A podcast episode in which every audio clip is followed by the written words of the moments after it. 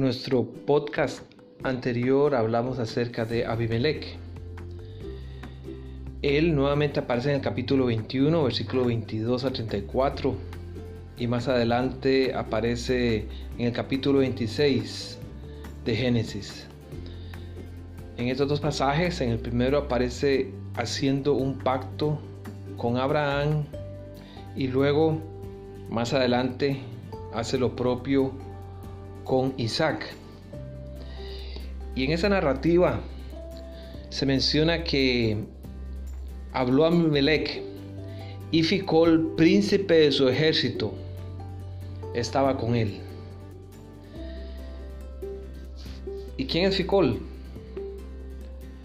Actualmente eh, la palabra de Dios se estudia desde diferentes perspectivas. Se han tomado algunos métodos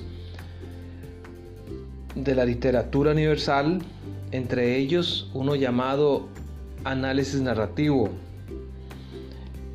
Y en esta manera de estudiar la palabra de Dios, que se ha adaptado a este método, eh, se analizan los distintos caracteres, personajes en la historia, quiénes son roles primarios, quiénes ocupan un rol secundario. Y realmente que Ficol juega un rol pasivo y nada más es, como dicen estos estudiosos, parte del trasfondo de la historia. Pero entonces surge la, la pregunta, ¿por qué se menciona? ¿Por qué la Biblia da su nombre? ¿Por qué el escritor se dio el tiempo de poner el nombre de Ficol allí? ¿Cuál es la importancia? Más si consideramos que el texto bíblico es inspirado por Dios. Es aquí donde vale la pena recalcar la importancia de usar la pregunta ¿por qué? cuando leemos la Biblia. Y no por qué en el sentido de cuestionar a Dios o cuestionar la palabra, sino porque en el sentido de tratar de entender, de encontrar razones, de clarificar detalles en el texto bíblico y usar un sentido de reflexión, de análisis, de comparación para tratar de encontrar las respuestas. Y cuando uno hace ese tipo de pregunta por qué y trata de entender el texto bíblico, es cuando empiezan a surgir ideas inspiradoras, esas gemas ocultas que están allí en el texto bíblico.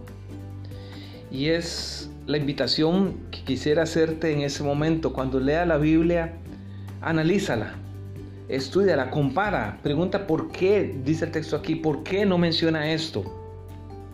Al analizar el caso de Ficol, por ejemplo, y uno se pregunta la razón de por qué este hombre aparece allí mencionado en el texto bíblico.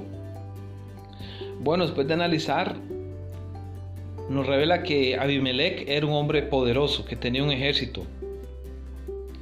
Segundo, eh, la presencia de Ficol en ese acto del pacto le da un carácter oficial a ese acuerdo entre Abraham y Abimelech.